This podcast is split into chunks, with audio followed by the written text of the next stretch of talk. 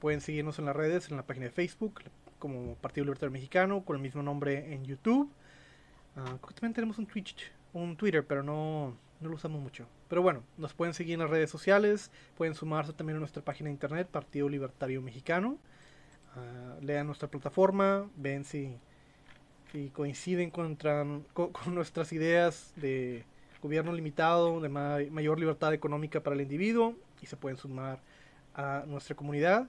Ahorita estamos haciendo un podcast con varios libertarios. La idea es crear un ambiente de fraternidad dentro de la comunidad y dejándoles a ustedes saber lo que estamos haciendo y dándoles una plataforma para poder reunirse. Se pueden sumar al link, dejaré en los comentarios el link y también pueden buscar el Partido Libertario Mexicano en el evento de reunión Plática Online. teoría, ya verifiqué si estamos transmitiendo. Ah, de nuevo, mi, nombre es Marcelo Arteaga. Si quieres presentarte tú, Artemio, para este, ver que esté funcionando bien el audio y todo. Muchas gracias, Marcelo, por la invitación. Pues yo soy Artemio Estrella, fundador del movimiento político en crecimiento Liberemos México y soy actualmente el director de comunicación de esta organización política. Pues nosotros en, en Liberemos México somos promotores de lo que denominamos las cinco reformas para cambiar la situación que vive nuestro país, México, y pues realmente las cinco reformas es un proyecto continental a nivel latinoamericano, impulsado por, por la organización del Foro Liberal de, de, América Latina, foro al que también estoy adscrito y nuestro partido por igual también está adscrito a, a dicho foro, y pues gracias por la invitación, y pues ya veremos de qué estaremos hablando en este en este foro abierto al que fuimos invitados. Ok, bueno, mira, pensé que al principio podríamos hablar sobre por qué son ustedes libertarios, por qué les importa esto y es algo importante ah, para ustedes. En lo que hacen esto estaré compartiendo el video y me da algo de tiempo para, organizar bien aquí una variedad de cosas. No sé si quieres empezar por Artemio y después los demás. Perfecto. Pues mis inicios en el, en el liberalismo, eh, en el libertarismo fue por allá de del 2000, más o menos, de 2000, 2002. Eh, fue leyendo literatura liberal, liberal clásica, libertaria. y El primer libro que leí fue eh, El Manifiesto Libertario de, de, Rothbard.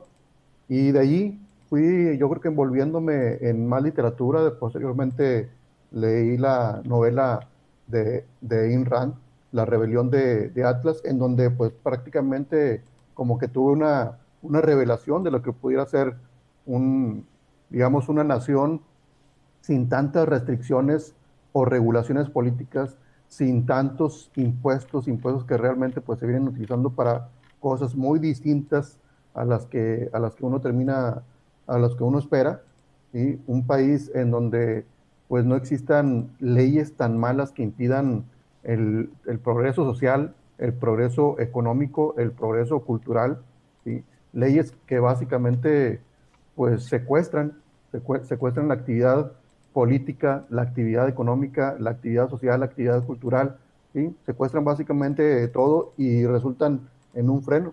Eh, altos impuestos que resultan en lo mismo, ¿sí? altos impuestos que, resultan como una barrera. Yo, yo denomino a, a, las altas tasas impositivas como un arancel interno que impide que, que la gente pobre o la gente de, de clase media pueda competir con los grandes empresarios corporativos. Básicamente es una, una gran barrera. Yo jamás he visto que un empresario corporativo se oponga al incremento de impuestos.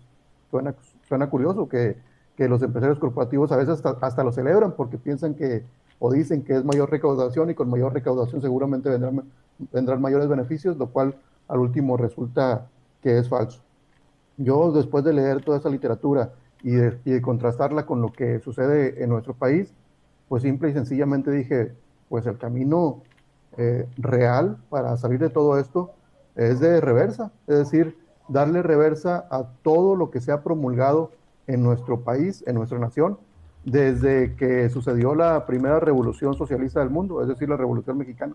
La revolución mexicana fue una revolución de izquierda que lo único que, que dio a luz fue la primera constitución socialista del mundo, eh, la constitución que se le, se le achaca a Venustiano Carranza, bueno, pues esa, esa constitución básicamente uno de los puntos principales que, que, tiene es la derogación de la propiedad privada en México. La propiedad privada en México no existe, existe como, como un tipo de concesión hacia, hacia los ciudadanos, pero no existe como tal, es decir, nuestras propiedades, nuestras casas, nuestros terrenos, nuestras em, empresas, básicamente son, como, como un préstamo, es decir, en el momento que, que generamos riqueza, en ese momento el mayor socio que tenemos nosotros es el gobierno y el gobierno dice, bueno, este, de, tu propiedad yo soy dueño parcial y cuando yo quiera, cuando yo lo, lo vea necesario por cuestiones de, de, digamos, de necesidad pública, pues te puedo expropiar tu propiedad porque realmente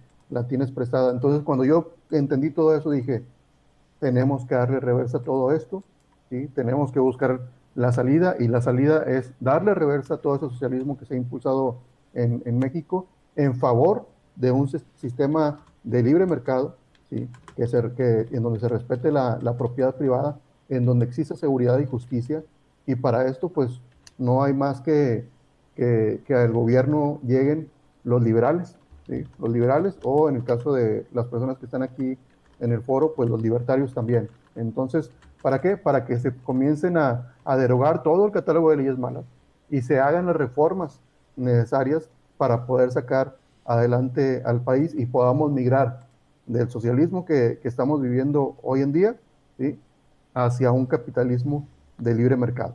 Y básicamente, eh, pues eso soy, eso soy yo, soy Artemio Estrella, eh, empresario, ¿sí? político, tecnólogo, ¿sí? liberal clásico y conservador. Muchas gracias. Un placer. Gracias Artemio por tu perspectiva. Si alguien más quiere comentar por qué, es libertario que los trajo aquí o platicarnos de algo en general, este, está, está el foro abierto para ustedes.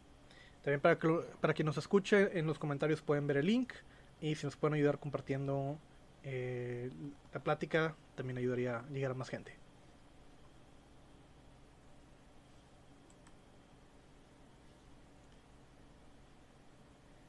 Master, ¿nos quieres uh, decir algo? Adelante, ¿quién sigue? Sin miedo. Sin miedo al éxito.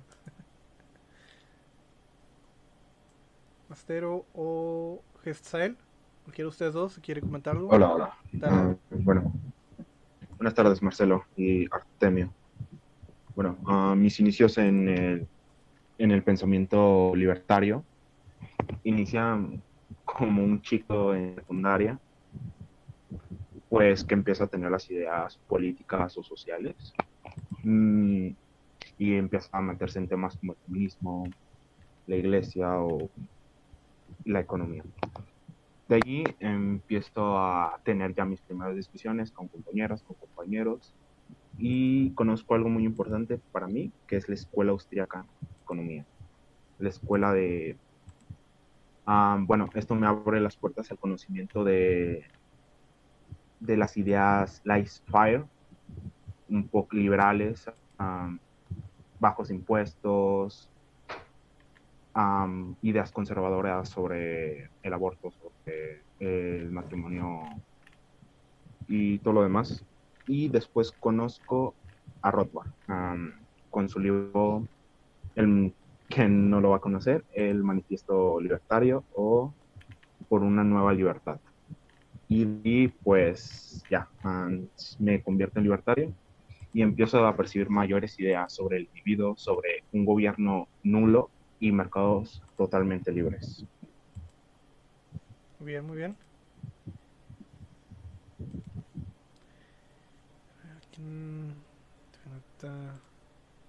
Master, ¿nos quieras decir algo o, empiezo a comentar yo algo? Ya, yo ya. Dale, dale, dale.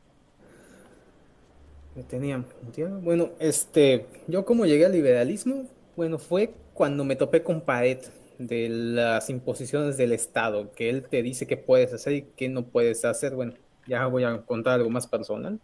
Yo quise abrir una cervecera aquí en mi estado y me topé con que necesitas una lista interminable de requisitos, de permisos, de trámites, de burocracia. Básicamente es tan larga para que tú termines ofreciéndote a la corrupción. Porque si no, jamás vas a abrir nada. Y pues así es como yo vi de que el Estado anda limitando la libertad de las personas para su vida, básicamente. No puedes este, hacer un negocio porque tienes que pedir permiso. Puede llegar el punto en que ni siquiera podamos salir a la calle, bueno, ya llegó esta pandemia, sin que el Estado te diga que puedes hacerlo. Y eso no, no está bien, no está, está muy mal.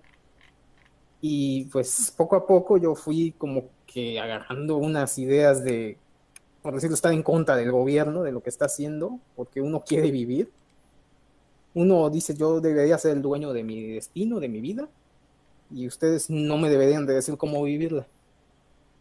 Pues yo comencé a llegar a las ideas del liberalismo por un amigo que empezó a hablar del libre mercado, de escuela austriaca, y de cómo se deberían hacer las cosas y también un poco de historia de cómo se hacía hace 200 años antes de todo el control estatista que llegamos hoy. Ok, perfecto. Sí, no, me, me ha pasado algo similar en relación a, tratos con el gobierno, ¿verdad? O he tenido algunos eh, emprendimientos en los cuales simplemente ver la cantidad de regulaciones es completamente estúpida. Cosas como, no sé, quiero con, un familiar queremos poner una, una, bodega y la cantidad de documentos que se requieren para, para hacer los trámites para la bodega es tan costoso y tarda tanto tiempo que la, que, que la bodega estaría terminada antes de los permisos. Así que construir el, el, el, emprendimiento ¿verdad? es más rápido ¿verdad? que conseguirlo los documentos y todo. No, es que si tienes, por ejemplo, tu inversión inicial para el equipo y lo que necesitas para hacer el negocio es, por ejemplo, 50 mil pesos, con trámites y burocracia se te eleva a 200 mil. y si no estamos considerando corrupción, ¿eh? Exacto, no, No, es una cosa horrible. Y ya decías, no, pues yo ya no tengo el capital para abrir mi negocio.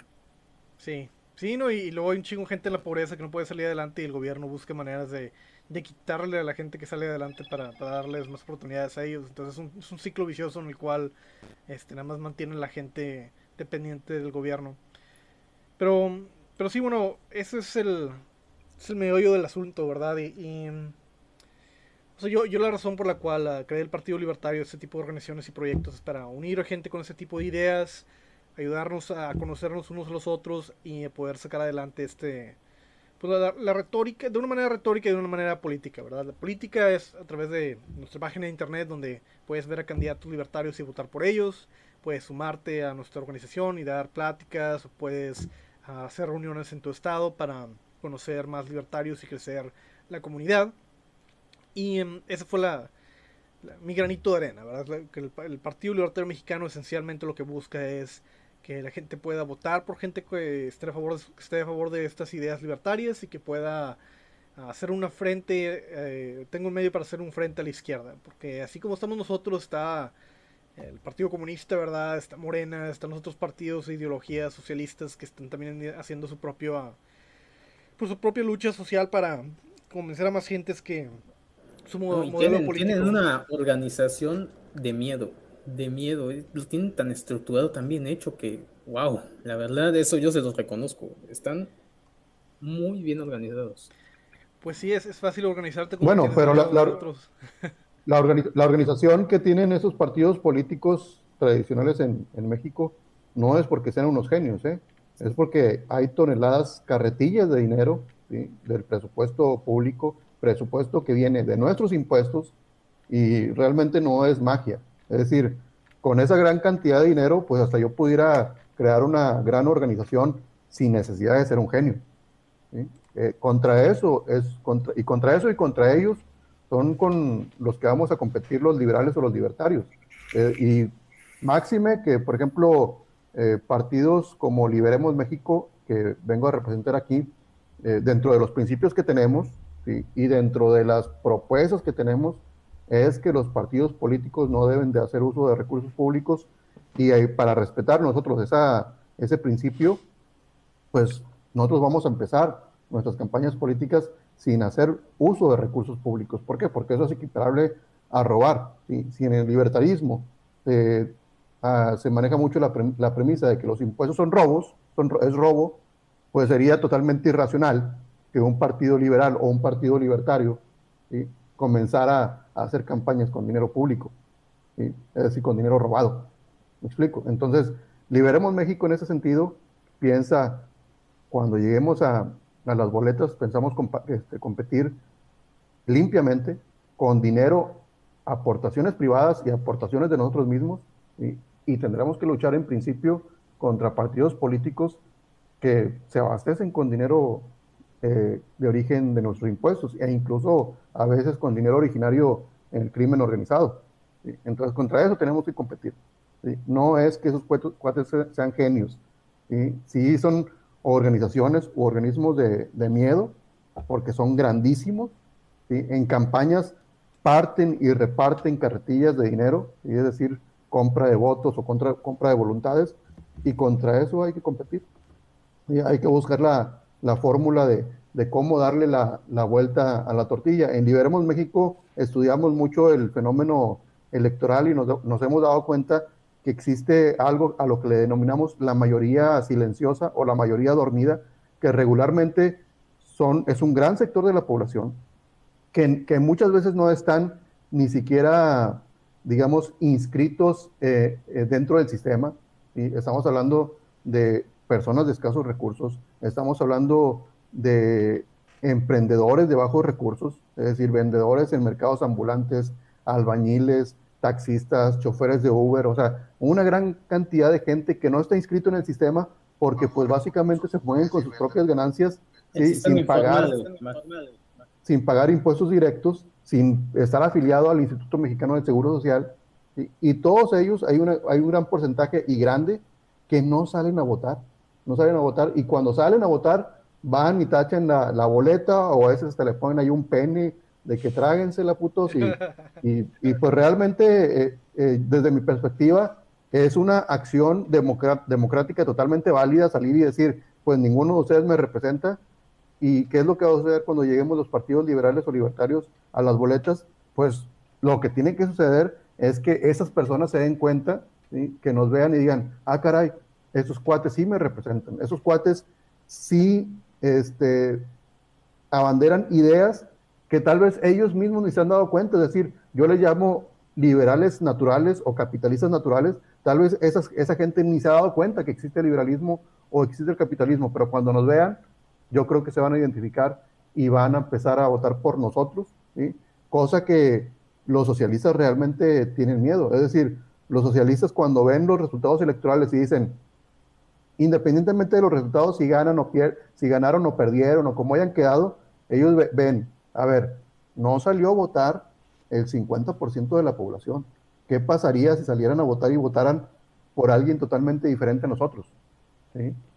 No, es por eso que este, institutos como, como el INE, el mismo gobierno federal invierte carretadas de dinero para promover el voto. Es decir, aunque ellos saben que dentro del sistema hay partidos políticos de diferentes colores actualmente, unos de izquierda, otros menos de izquierda, de derecha no hay partidos políticos en México, todos son socialdemócratas o izquierda blanda y, e izquierda dura, pero básicamente todos a sabiendas de que forman parte del mismo sistema. Cuando llegue al, poder uno u otro, lo que no descuidan es la parte electoral. Dice, ¿Por qué? Porque dicen, de esto, aunque entre nosotros no nos pongamos de acuerdo, de esto vivimos y lo tenemos que cuidar. Y ahí vean, el INE.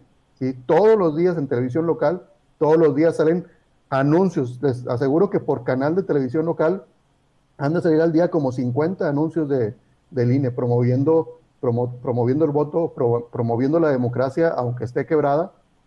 ¿Por qué? Porque saben que de eso viven. Eso no lo van a descuidar y les da miedo cuando la gente no sale a votar, porque ellos mismos dicen, si estos no salen a votar, cuando salgan a votar, no van a votar por nosotros, van a votar por, por el que venga. ¿sí? Esperemos que el que venga seamos nosotros. Gracias. Bueno, hablando un poquito sobre el problema en cuestión quería definirlo un poquito y después responder algunas preguntas que tengo en los comentarios. mira, el, el movimiento o la ideología libertaria viene a plantear una ideología política que busca maximizar la libertad individual, económica y socialmente del individuo. Pero prácticamente es una lucha en contra de grupos de poder de izquierda que esencialmente quieren mantenerse ah, en poder a costa de, del resto de la población en, en, relación a oportunidades económicas. ¿Qué me refiero? Me refiero que son grupos de taxistas que no quieren permitir que Uber entre a su área, ¿verdad? Porque quieren tener el monopolio sobre el, tránsito de personas, ¿verdad? grupos que tienen eh, cervecerías, ¿verdad? Que no quieren, que quieren que necesites sacar un chingo de permisos para que puedas abrir tu establecimiento. Eh, una variedad de organizaciones políticas que están amañadas para que solamente ciertas personas puedan operar recursos económicos, puedan ser partícipes de, de relaciones económicas para, para, la exclusión de otros y para el detrimento del resto de la sociedad. Entonces eso es lo que prácticamente es, es el, el, problema libertario. De cómo, cómo puedes... O sea, el problema son dos. Primero es uno, uno de retórico, o sea, tienes que hacer una, una, una lucha, ¿verdad?, en contra de este esta narrativa falsa de la izquierda que es de que, bueno, mira, esencialmente le vamos a robar su dinero a los ricos y lo vamos a invertir en cosas y todos vamos a ser felices. y que todo termina siendo robado, ¿verdad? Y todo termina siendo una mierda, pero pues nadie es, eh, nadie es culpable de nada, ¿verdad? Porque el gobierno, ¿verdad? nunca se va a llevar a alguien a, a, enfrentar las consecuencias de sus actos de una manera razonable. Y la otra es una manera política, ¿verdad? Necesitas tener gente que tenga estas ideas, que sepa no nada más qué es lo que tiene que hacer, pero por qué y, cómo, mm, para que pueda operar eh, el, libre mercado, darle las oportunidades a la gente de poder emprender sin tener que hacer un gran gasto, que la gente pueda salir adelante, que pueda poner su negocio de una manera sencilla, que pueda tener su libertad social y civil respetada y que pueda confiar que el gobierno cuando, cuando tenga que responder, que pueda responder de una manera pues más este más inmediata, ¿verdad? Y que tengas algo de certeza jurídica de que no te van a robar y si te roban, pero al menos alguien pueda hacer algo al respecto, porque actualmente creo que es menos del 1% de todos los crímenes tienen una consecuencia legal y el gobierno esencialmente le vale madres, es nada más, eso está este, dándole todo con el dedo a la gente, ¿verdad? Y recabando la cantidad de dinero que, la mayor cantidad de dinero que se pueda. Pero en gran parte el problema es porque el sistema en sí está hecho para que esa sea tu estrategia óptima. La estrategia óptima del, político promedio es, haces un estudio de qué es lo que la gente quiere escuchar, le dices exactamente eso, ¿verdad?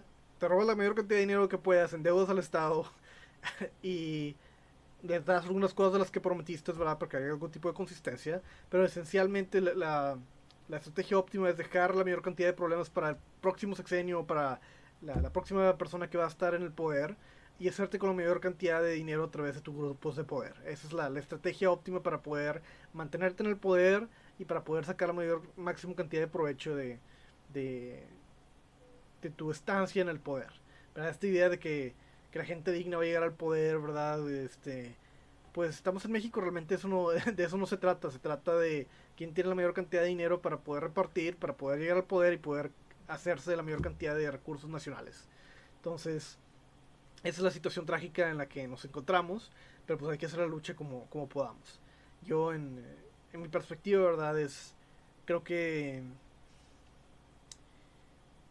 que lo que se requiere es una, una, cantidad enorme de inversión en educación de la población, porque la mayoría de las personas uh, en sus propias cabezas, ¿verdad? Todavía tienen esta idea de que, de, de que la socialdemocracia es la manera de sacar adelante el país Ah, todavía tenemos una gran cantidad de izquierdas, de ideas de izquierda, de, la era del caldo, así de que comunistas, ¿verdad? En la mente de la mayor cantidad de las personas.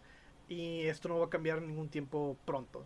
¿verdad? Lo que necesitamos es tener candidatos que puedan ser hábiles en su retórica y sacar el, el mensaje de esa manera. Es la manera de mayor costo-beneficio, ¿verdad? Para poder sacar adelante la, la, retórica libertaria adelante y a través de mis programas, a través de mis, mis proyectos, pues intento darles espacio a gente con ese tipo de ideas para que puedan hacerse su capital social y eventualmente puedan tener algún tipo de efecto político. Alguien había comentado en, los comentarios que qué tipo de proyectos tenemos. Tenemos el podcast, estoy haciendo videos de comerciales, uh, sobre el partido, estoy haciendo videos sobre la ideología, definiendo quién es quién, ¿verdad? Explicando la plataforma dando ideas en general sobre el libertarismo que son importantes que la gente pues conozca. Estamos haciendo reuniones, intentamos hacer reuniones mensuales y más en el futuro a mediano plazo lo que intentamos hacer es una lo que queremos hacer un foro foro libertario de Monterrey que es una reunión anual de libertarios y pues a ver, a ver quién le cae, ¿verdad? Intentar hacer el, la versión libertaria del Foro de Sao Paulo, ¿verdad? De hacer una reunión anual de gente con estas ideas para empezar a organizarnos alrededor de esta ideología y ver qué es lo que podemos hacer dentro de nuestras posibilidades para sacarlo adelante. hablando un poquito sobre, sobre la historia uh, del libertarismo en México, nada más quería darle más o menos una, una idea de qué tipo de organizaciones hay, para la gente que, no, que nos esté viendo, para que entienda más o menos cómo, cómo está la cosa, qué, qué está haciendo cada quien. Mira, esencialmente el partido, la ideología libertaria empezó a tomar más fuerza en, México hace unos ¿qué, dos, tres años. Empezó con Partido Libertario Mexicano, bueno, Partido Libertario de México, no cuál, cuál era el nombre exactamente, pero empezaron a hacer una página web, después de la página web se hizo un podcast, y luego se dividió el grupo y hay gente empezó a hacer otros podcasts, empezó a hacer otros proyectos políticos. Han habido algunos intentos para hacer partidos como La Libertad de Pancho Burques. Más después estuvo el proyecto de Se Busca Gente Libre, que empezó con ideas libertarias, pero luego se volvió socialdemócrata. Y, actualmente está el, Partido Libertario MX, que está intentando buscar ah, un registro. Eso es en general la, historia de cómo está creciendo el, movimiento libertario. Yo en mi proyecto, uh, pues estamos buscando darle pues, voz a gente que ya tiene capital o que quiere meterse a la política. Estamos intentando hacer reuniones, pero no es para conseguir un registro como, como Partido Libertario MX, que es lo que ellos están intentando hacer, porque se nos hace algo demasiado fuera de nuestras posibilidades económicas, pero pues les, damos el visto bueno, ¿verdad? Y que esperamos que les vaya bien a ellos. Pero bueno, eso en general es lo que está sucediendo. Algunos podcasts libertarios, algunas organizaciones. Está, por ejemplo, Caminos de la Libertad, que intenta fomentar ideas alrededor del libre mercado, haciendo concursos uh, de, arte, concursos de literatura. Está la organización de, Atlas Network, que da dinero a pequeños proyectos libertarios en México. Y creo que hay, hay uno que otro think tank, pero no hay no hay nada este, explícitamente libertario, nada más que tienen ideas libertarias algunas que otras. Pero bueno, eso es en general cómo va el, el libertarismo en general. ahorita quiero dejar hablar a Hetzel para que nos hable un poquito sobre cómo estuvo el, para contarnos algo sobre la historia libertaria, por ejemplo, en Estados Unidos con la creación de, de Cato Institute, que me pareció interesante esta historia que él tenía, que, que a lo mejor sabe más de lo que yo sé si quiere dejar de hablar, no sé si, si quieres empezar.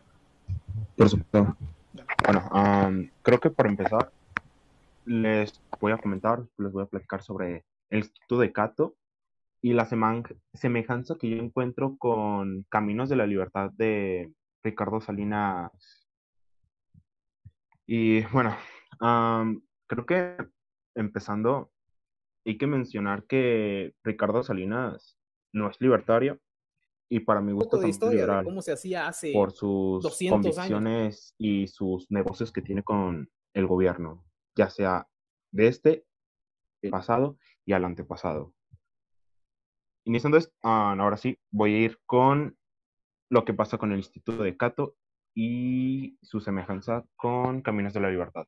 Para empezar, el Instituto de Cato es un instituto que en su fundamental, en sus inicios, tenía el pensamiento rothbariano de las ideas libertarias sobre economía y sobre política.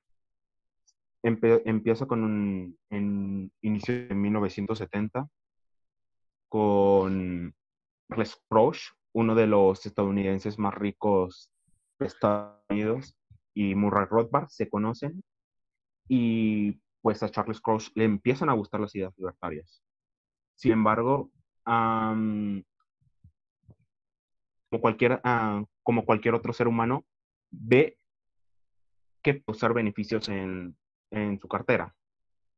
Porque inicia en 1977 la fundación del Instituto de Cato. Y no recuerdo con a, a quién era el director principal, más sin embargo, Rothbard y Charles Crouch eran los dos accionistas. Y después de eso empiezan a haber unas disyuntivas sobre quiénes son los profesores o los conferencistas que empiezan a propagar las ideas libertarias en el Instituto de Cato. Y Rothbard se empieza un poquito a aislar de esas ideas, porque tenemos a gente que en realidad no podría considerarse ni siquiera libertaria y tampoco austriaca. Y tenemos en 1980 el inicio de los, perdón, el inicio del eh, financiamiento hacia el Partido Libertario por Charles Crouch, un partido libertario que tenía apenas unos cuantos años de existencia y que no era alguien, ah, algo muy importante, no era un partido viable. Por ejemplo, aquí un partido libertario en México, se podría decir. No figura y hay muy pocas personas convencidas. Sin embargo, esto no impidió a Charles Crouch que creyera en el movimiento, más sin embargo, siempre pensando en su beneficio propio, que no tiene nada de malo. Sin embargo, dejó, dejó las ideas rothbarianas y dejó a Rothbard de un lado y empezó a involucrarse más con el sentido un conservador de bajos impuestos o un republicano. Por en 1980 también, si no me equivoco, convence a su hermano de ser el vicepresidente, vicepresidente aspirante a la vicepresidencia de Estados Unidos por Partido Libertario y tomar otra fe, a tomar la financiación para el Partido Libertario, cosa que pasa, más sin embargo, ya ni con la idea de llevar hasta últimos niveles eh, los pensamientos libertarios, sino como un poco los impuestos, por ejemplo, tenemos... Se conectó alguien. Ok, um, ¿sigo? Ok. Ok. Um, tenemos, um, le voy a llamar el mercantilismo de los Cross, de los Charles Cross. Por ejemplo, ellos tenían un interés propio, o sea, sumamente en las agencias reguladoras federales de los Estados Unidos, que ofrecían el 50% de extensiones impositivas a los mayores ingresos. ellos decían que era cruel e injusto, cosa que en realidad es, más sin embargo, era el beneficio mutuo y no se preocupaban por llevar las, las ideas sos, no quiero llamar social, ah, las, las ideas individuales de, los, uh, de las personas, cosa que no les interesaba. También tenemos cosas que en realidad les interesaba y era en un tema económico también, que es el impuesto al patrimonio y abolir el impuesto a las ganancias extraordinarias de 16 mil millones de dólares en ese entonces. Y el parecido que yo encuentro con estas, con estas historias de Estados Unidos y el ah, Partido Libertario y Rothbard, que se asemeja mucho a lo que es a los inicios de lo que es Ricardo Salinas Pliego con su instituto de caminos del, ah, bueno, no instituto, centro, no sé si alguien me puede ayudar con su nombre. Pues sí, es como una organización de promoción ideológica. Algo similar a un think tank, pero no, no, no sacando estudios, básicamente. Ah, bueno, sí. bueno, tenemos a dos personas que en realidad muy buenas. antes de que se unieran, por, lo, tenemos a Gloria Álvarez, gran conferencista, llama la de cualquier gente al hablar, al exponer. Es impresionante. Y también tenemos a Axel Kaiser, que escribió, escribió La fatal ignorancia en 2012, 12, creo que es su tesis. Y refleja mucho lo que es el Chile de hoy. Y tenemos, y a lo que voy, en el Instituto de Cato tenemos a esas mismas personas que perseguían los sentidos libertarios, más sin embargo, solo algunos, no todos, no los individualistas, no los que pensaban en matrimonio homosexual o el aborto. ¿Por qué lo digo? ahora el Instituto de, Cato habla sobre Rothbard, se centra un poco en Mises, más sin embargo ahora la mayoría en economía se basa en alguien como Friedrich Hayek, que tiene un premio Nobel, por supuesto. Sin embargo, no solo él importa, creo que también importaría Karl Menger, Hopper, uh, von Bauer, pero se pasaron a un lado un poco más socialista, involucrado con la sociedad, como puede ser el de Weiser. Bueno, creo que ahí terminaría. Ok, perfecto. Bueno, un poquito de simplificación, aparte de lo que decías, para, para la gente que a lo mejor no, no entiende los nombres de, o las ideas en general. Pero mira, por ejemplo, podrías decir básicamente lo que, lo que estás argumentando es que, por ejemplo, hay, dos líneas ideológicas para el propósito de esta conversación. Hay una extremista, que otra manera de decir extremista es más basada en principios, y una que es tal vez más popular a, a la retórica actual. Y digamos que para la perspectiva más extremista tienes a Rothbard, que busca maximizar la libertad individual. Y para una perspectiva más que compromete tal vez más los principios, que es más realista, sería Milton Friedman. En un ejemplo claro podría decir que Rothbard... Bueno, Milton Friedman era monetaria, Rothbard era austriaco. Sí, pero me refiero en... No, el ejemplo que quiero dar eh, para simplificar a la, población, a, los que nos esté viendo, ¿verdad? Es que el problema es que, que, que intentas exponer, ¿verdad? Es que, por ejemplo, ideas que, se tomó, que Keito terminó tomando ideas ah, más similares a las que tiene eh, Milton Friedman que las que tiene Rothbard, como por ejemplo, puedes decir sobre la inversión del Estado en la educación pública. Rothbard diría que debería ser nula y, Milton diría, bueno, de, démosles vouchers educativos y, vamos a, subsidiar a la demanda de, de, educación en comparación de lo que se hace actualmente, que es eh, subsidia a, las escuelas. Entonces, eso sería el, más o menos la, la, perspectiva que Keiro estaría eh, propagando en, relación al contexto de las diferentes ramas del libertarismo que hay. Entonces, si fue por una idea que es tal vez más este, palatible, si es la palabra correcta, o más sencilla para convencer a la, a la sociedad americana de, de seguir. Y pues ambas tienen sus pros y sus cons, ¿verdad? Porque pues existe el Mises Institute, que fue lo que se creó después de que se creó Keiro, como una, la versión más extremista de, libertarismo. Y pues no le, ha no le ha ido tan bien como al Keiro, porque no ha tenido la cantidad de lana.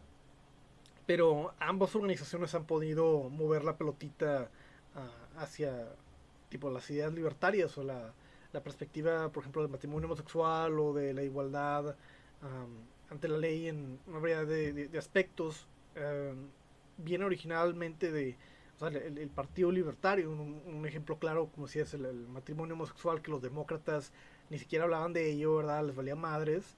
Y no fue, a, no sé, un ejemplo claro fue Hillary, ¿verdad? Que antes estaba en contra de ello, no le ponía atención. Y luego de que, ah, ya voy a ser presidente, sí, arriba con la comunidad, ¿verdad? Este, de gente que quiere hacerlo con, con su vida lo que ellos quieren, ¿verdad? Nada más este, por razones políticas, no que, no que haya tenido necesariamente un, caballo en la carrera, ¿verdad? Pero pues simplemente no tenía una versión ideológica al respecto. Y, y cuando le fue conveniente, porque la población ya empezó a, cambiar de carácter, se, se subió este tipo de, de carrusel, ¿verdad? El cual el, el, Partido Libertario siempre ha estado, pues, desde un principio abocando por la perspectiva de, de la autonomía individual y ha, y ha llevado esa bandera desde hace mucho, mucho antes que, que lo que se llama, se llamaría la, pues los ciclos de poder que tienen más este, popularidad en los Estados Unidos. Pero bueno, quería darle la oportunidad a quien acaba de entrar para presentarse un poquito, hablando de, no sé, nos puedes hablar porque eres libertario y qué te trae aquí. Uh, estás, estás como Kofka. sí, bueno, ¿qué tal? Uh, creo que tienes que ponerle, estás en mute. Hola, ¿me escucha? Sí, pues, adelante. ¿Me escucho? Sí, te escuchas. Ah, adelante. Ah, ¿Qué fue lo que me marcó como libertaria? Fue prácticamente vivir casi 20 años en el comunismo de Cuba. Yo soy médico y estudié en Cuba. Entonces, todos estos años eh, no entendía muchas cosas que yo veía. eh, muchos de mis compañeros mexicanos y latinoamericanos se fueron adulando al Che Guevara. Pero bueno, a raíz de la pandemia fue que tuve la oportunidad de sentarme a estudiar y a leer, pues ya viste que mucho tiempo estuvimos encerrados y este, ¿cómo se llama? Fue como me conecté a la, ¿cómo se llama? Esta información y realmente sí me, logré eh, documentar acerca de esto.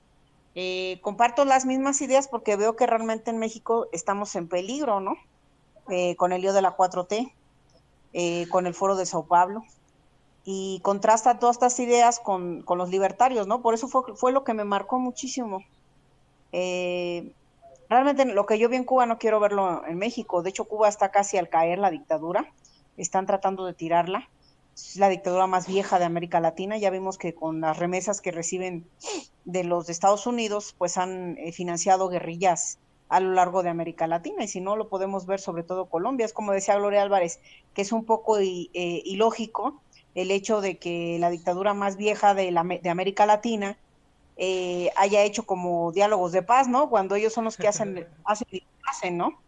En México realmente tenemos arraigado este sistema eh, no sé si saben por uno de los asesores del INSABI en México, es un cubano que estuvo al frente de las misiones médicas de, Brasil en su tiempo. Ya sabemos que están este, catalogadas como un sistema de esclavismo en, pleno siglo XXI. Y sin embargo, eh, los tipos están aquí, eh, les, dieron, les dieron nacionalidad mexicana en menos de cinco años. Ningún extranjero se puede nacionalizar tan rápido. A esa gente le dieron nacionalidad y este, obviamente para adquirir los derechos de un mexicano. ¿Correcto? Entonces, eh, realmente estamos en peligro. Tenemos que, tenemos que, primeramente, informar a las personas. Eh, yo tengo grupos de WhatsApp donde yo les mando videos de Gloria, de Javier Milei, no sé si lo han visto al argentino. Sí, sí, de Antonella Marti también.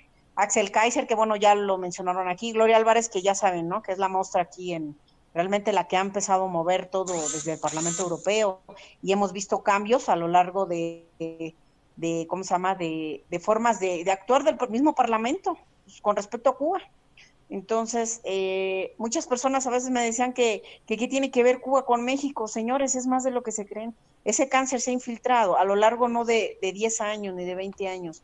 Lamentablemente los gobiernos mexicanos han tenido tendencia comunista y entonces ha venido un adoctrinamiento tan cañón que si ustedes se ponen a fijar y analicen y piensen, la única escuela de política para hacer un partido, de entrar en política, es la, alma mater, que es la del PRI, no hay otra, no existe otra.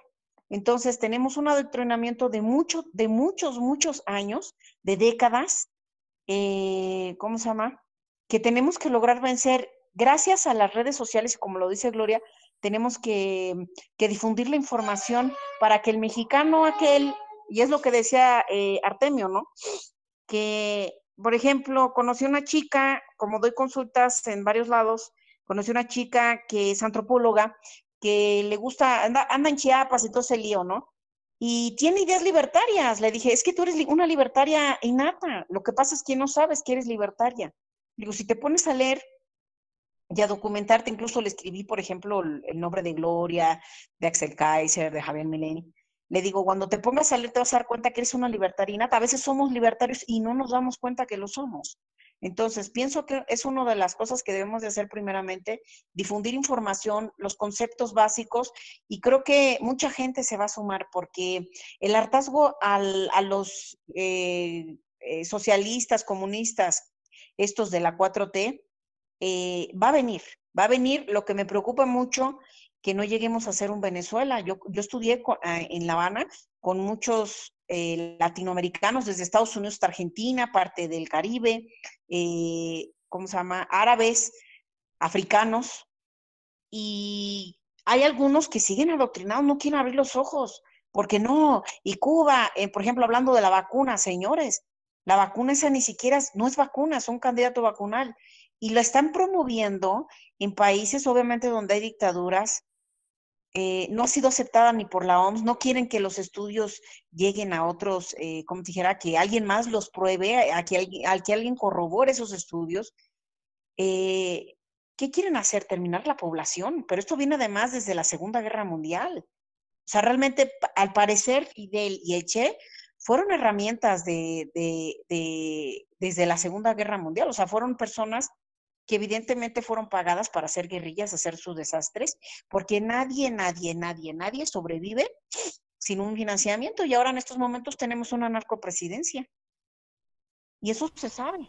Sí, sí, no, y me parece interesante cómo es que la gente se está empezando a dar cuenta que la política pública del presidente, ¿verdad? Es una, es una consecuencia de, de, una ideología mucho más grande, ¿verdad? Que vemos como Cuba, como Venezuela tienen el tipo, exactamente el mismo tipo de ideas, exactamente la, misma manera de, de, entender cómo debe funcionar la economía a, través de, de, la redistribución de la riqueza en lugar de su creación, de, separar, separar la población, ¿verdad? Entre los que tienen y los que no tienen, crear una, pues una, una, una fricción en la sociedad para que ellos puedan mantener en control eh, los recursos económicos y los puedan repartir dentro de sus, sus caciques.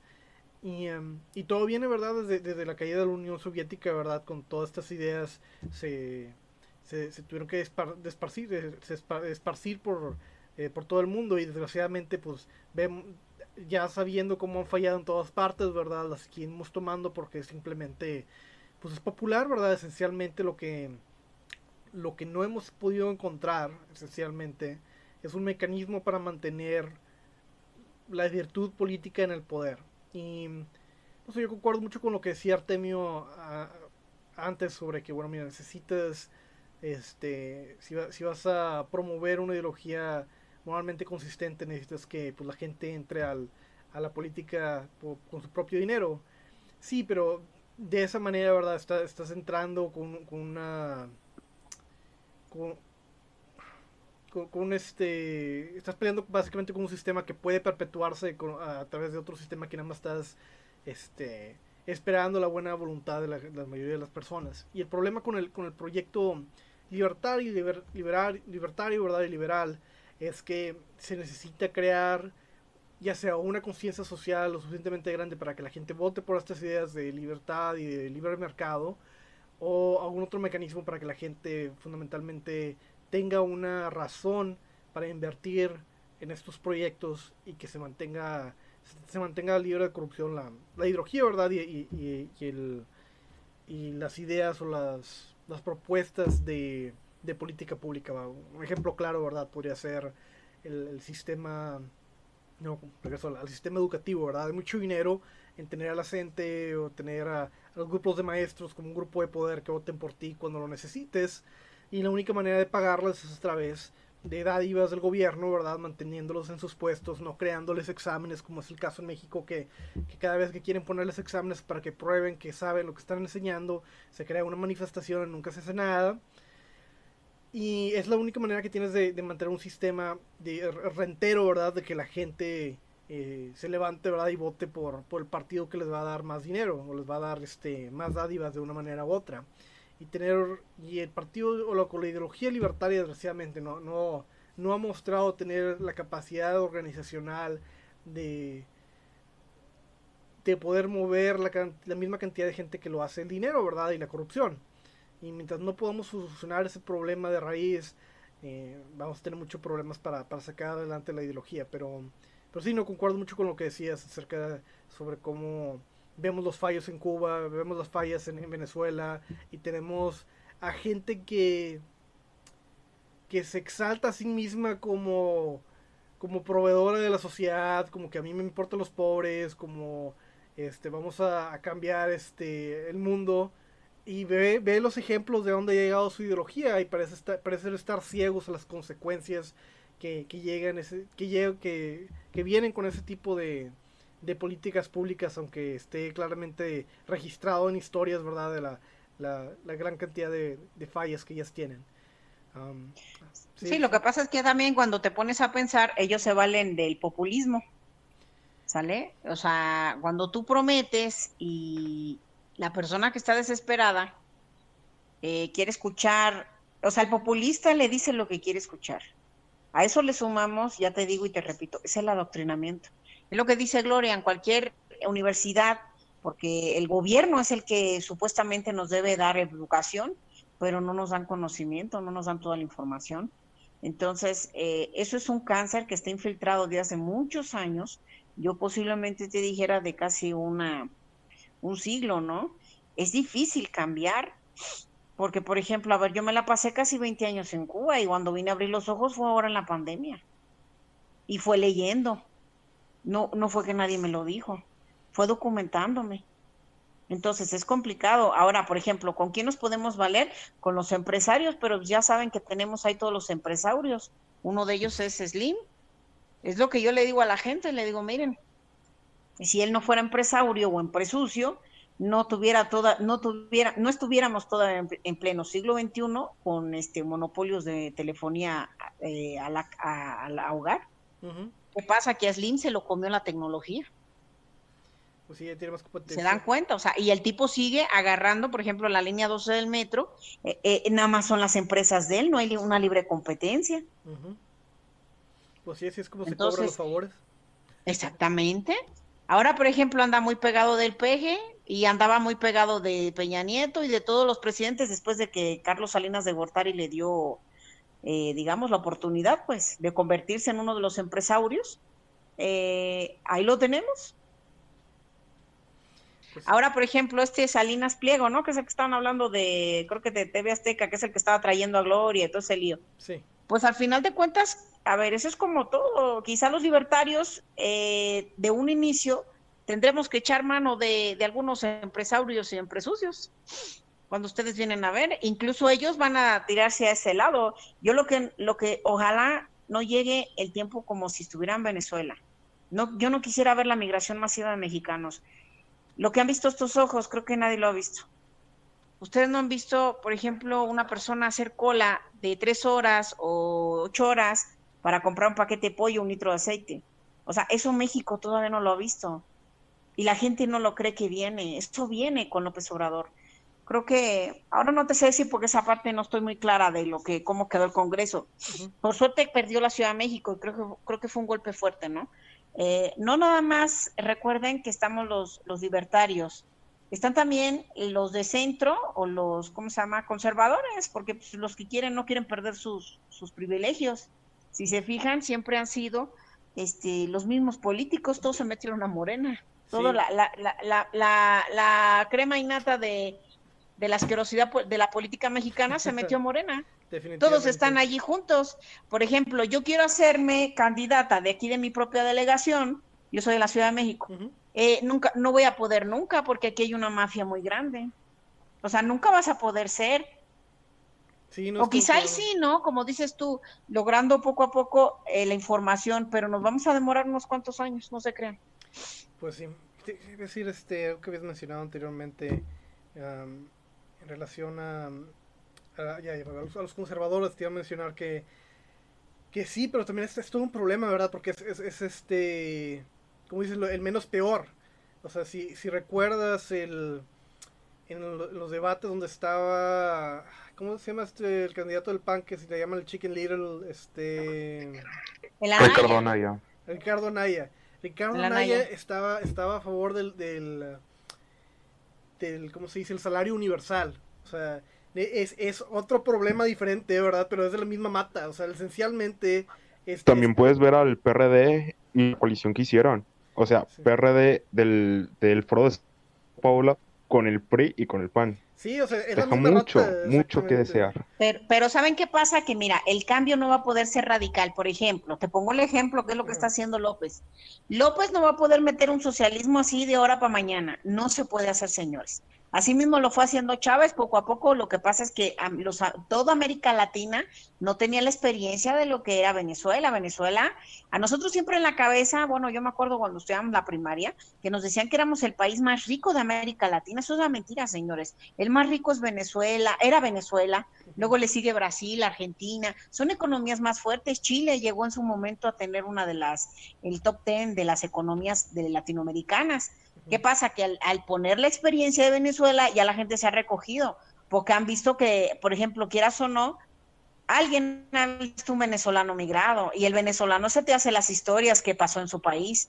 Yo, por, lo, por ejemplo, a mí me marcó la, vivencia en Cuba. o sea, vivir con muy, muy austero, Así como dice López, que un par de zapatos, esas cosas. Yo no quiero eso más.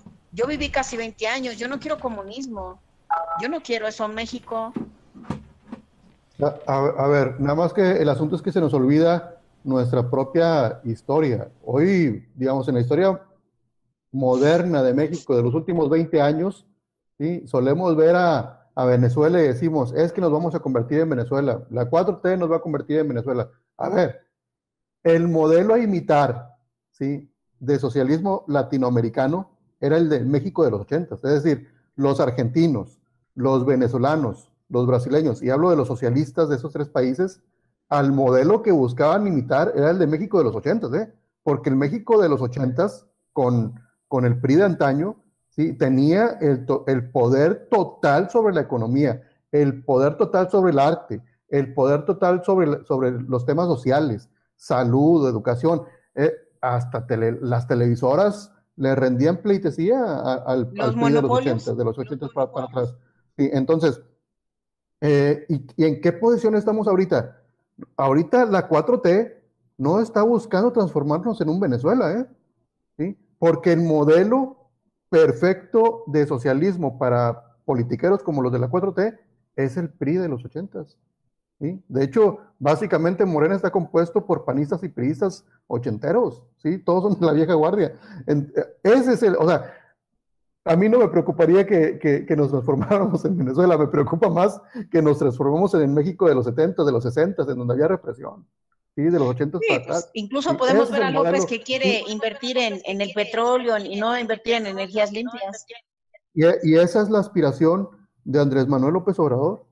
O sea, la aspiración de, Andrés Manuel López Obrador no es convertirse en un, en Hugo Chávez, ¿no? O sea, para él le gustaría convertirse en cualquier presidente de los 70 que haya, que haya estado en México. Sí, porque regreso a lo mismo, está doctrinado. O sea, ¿qué más, ¿qué más va a haber un tipo que se echó 14 años para terminar una carrera que la terminas en 3 en 4? O sea, pues no. Realmente él no es, no es evolución.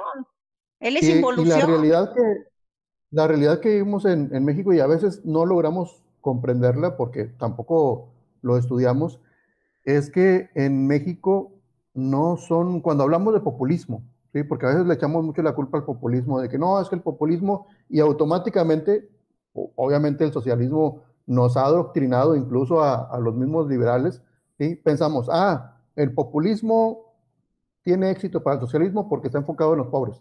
Mentira, el populismo está enfocado en las clases medias y las clases medias son las más adoctrinadas. Los pobres no van a la escuela, señores.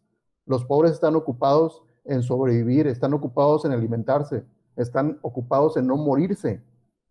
Los clase medieros somos los que, si por alguna razón no nos alcanza para la educación privada, somos los que estamos llenando las universidades públicas.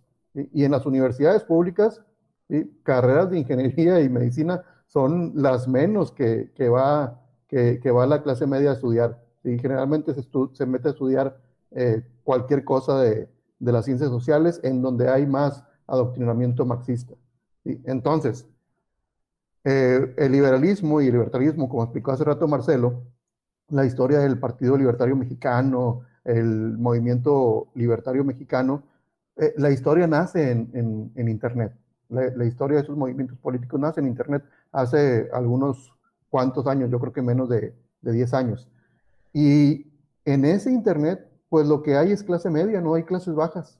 ¿sí? Hasta recientemente empiezan las clases bajas a, acceder a, las redes sociales, pero estamos inundados de clase media y resulta que el libertarismo se ha topado con piedra porque la clase media no compra idea. ¿Por qué? Porque la clase media ve un reflejo de cómo se mueve la economía en el país y dicen, yo soy clase mediero, y soy clase mediero porque trabajo en uno de esos corporativos que los libertarios dicen que son mercantilistas. Automáticamente ellos, la clase media rechaza el liberalismo o el libertarismo porque dicen, no, ¿cómo voy a apoyar algo que va a destruir mi forma de vida? la clase media se formó en, en México gracias a, la poca clase media, porque no estoy hablando de que tengamos una clase media muy extensa, tenemos una clase media muy pequeña en México y se formó ¿sí? principalmente por empresas paraestatales como Pemex, como CFE ¿sí? como Telmex, cuando todavía no era Slim, ¿sí? Eh, las empresas estatales de, de manejo de, de, agua y manejo de aguas negras, ¿sí? y pues alguna que otra empresa eh, privada, pero con nexos muy, este, muy unidos con el gobierno, ¿sí? es decir, empresas mercantilistas. ¿sí? Esa clase media que nace en México en los 70 es la, la, la, la, parte de la sociedad más adoctrinada. Los pobres, los pobres, ¿cómo los adoctrinas? Y ellos ni siquiera van a las, a las escuelas. ¿sí? O si mandan a sus niños, los mandan todos desnutridos y no aprenden nada. Y terminan la primaria, si acaso la secundaria, ¿sí? y necesitan, ¿sí? necesitan trabajar para sacar adelante a sus familias. ¿sí? Ellos son eh, ese sector de la sociedad al que los liberales y libertarios deberíamos de apuntar, ¿sí? porque además representan el 70% de la población mexicana. Si, vemos la historia del de, de partido que se le dice de derecha, al Partido Acción Nacional, que para mí no es de derecha, para mí está a la derecha dentro del espectro de la izquierda, ¿sí? es decir, y ser de, menos de izquierda no significa ser de derecha. Ellos, si lo ven, históricamente le ha apuntado a tratar de, ganar, de ganarse a la clase media. ¿Y qué pasa elección tras elección? Pues si acaso pues, llegaron a, a derrotar al PRI a la y a la izquierda dura en, en, dos sexenios, pero, pero rozando. Es decir, en realidad, ¿sí? el partido político de la naturaleza que sea, que le apuesta a ganarse la clase media, la tiene perdida. ¿sí? Porque la clase media es muy escasa en México ¿sí? y con la 4T seguramente va a ser aún, aún más escaso. A los que nos tenemos que ganar son a los liberales naturales, a los capitalistas naturales, y estos se encuentran en las clases más bajas, ¿sí? porque a veces ni siquiera en las clases altas. En las clases altas yo he visto una gran cantidad de empresarios ¿sí? hablar, ¿sí? y he ido a reuniones de empresarios acá en, en, el norte de México, en donde dicen, es que deberíamos de cobrar más impuestos en México porque con lo que, se cobra no alcanza, no alcanza para los servicios públicos. Lo he escuchado de empresarios de San Petrinos, entonces digo, si esos cuates son los supuestos capitalistas, ¿sí? Digo supuestos porque en realidad no son capitalistas verdaderos, son, son este, como se les llama, capitalistas de, de compadrazgo, ¿sí? Mercantilismo puro y duro. Entonces, yo creo que los liberales y libertarios nos tenemos que replantear ¿sí? hacia dónde tenemos que, que, apuntar, porque creo que en estos años que hemos tratado de hacer la batalla en redes sociales, le hemos apuntado a donde no y no, generam, no generamos mucho, mucho rating a donde estamos apuntando. Pues sí, pero por ejemplo, mira, toda la gente, eh, como tú dices, ¿no? Los que están debajo de la clase media, a ver, te, te, te digo lo que yo vi aquí en mi delegación realmente les pagaron por el voto. Y esa gente votó por Morena porque pues les dieron 1.500 pesos. ¿Ves? Entonces, es verdad lo que tú dices, quizá no los adoctrines, quizá no lean, pero al final de cuentas si le estás dando un dinero o una ayuda a la madre soltera, o si le estás dando 1.500 pesos antes de que voten, o si está, por ejemplo, a ver, eh, esos servidores de la nación, para mí son personas que violan la, como dijera, la privacidad de uno. Esa gente se sabe la santa y seña de, de, de todos nosotros. Se la saben, se conocen a todos los vecinos, saben ca qué cantidad de personas viven. Eso es como, yo me sentía como en Cuba igual, porque por ejemplo allí eh, estaban los jefes del CDR de una manzana y ah, todo el mundo se sabe la vida de, de las de personas. Patria, ¿no? ¿Cómo? Del, algo del Instituto de Defensa de la Patria, que en cada cuadra tienen agentes, por decirlo, algo así me contó. Ellos le llaman este CDR, Comité de Revolución, pero al final no es por nada, son una pila de, de ¿cómo se llama?, de chismosos que dan información de las personas de, de, de, desde lo que es la familia, ¿ves? Entonces, por ejemplo, a ver, yo, yo quise hacer un video, lo que pasa es que, bueno, no me dejaron mi esposo ni mi, ni mi, ni mi hermana, ¿no? Eh, que ustedes vieran, toda esta gente de los servidores, la tipa que pagaba estaba al frente de la casilla. Entonces, el que vendía su voto le estaba pidiendo que le diera foto del, del voto. Entonces, por ejemplo, si tú no tienes ni tres dedos de frente, pues obviamente pues, tienes que votar por ellos. Porque, por ejemplo, el mexicano que es pícaro, mexicano que es pícaro, salieron un montón de videos de cómo votabas, vendías tu voto, le dabas la foto y tú al final votabas por lo que tú querías. Pero hay gente que pues no más, ¿no? Entonces, ¿qué es lo que hace Morena? Hacer lo que usted está comentando, Artemio. Ellos compran literalmente el voto, porque pues, a ellos que les importa estar ahí adoctrinando más personas, esa gente nunca le van a entrar la información. Eso mejor le das 1.500 pesos, que la gente lo que tienen eh, es un zapato podrido en la cabeza por cerebro, y dicen, ay, sí, 1.500. Es como te dice Gloria, te, te parten los, las piernas para que después de las gracias, y eso ha funcionado en Cuba, en Venezuela, en Nicaragua y todos ellos. Bueno, um, nada más aquí, aquí, nada más permítame un momento. Aquí nada más que hay, hay que hacer una, una, apreciación.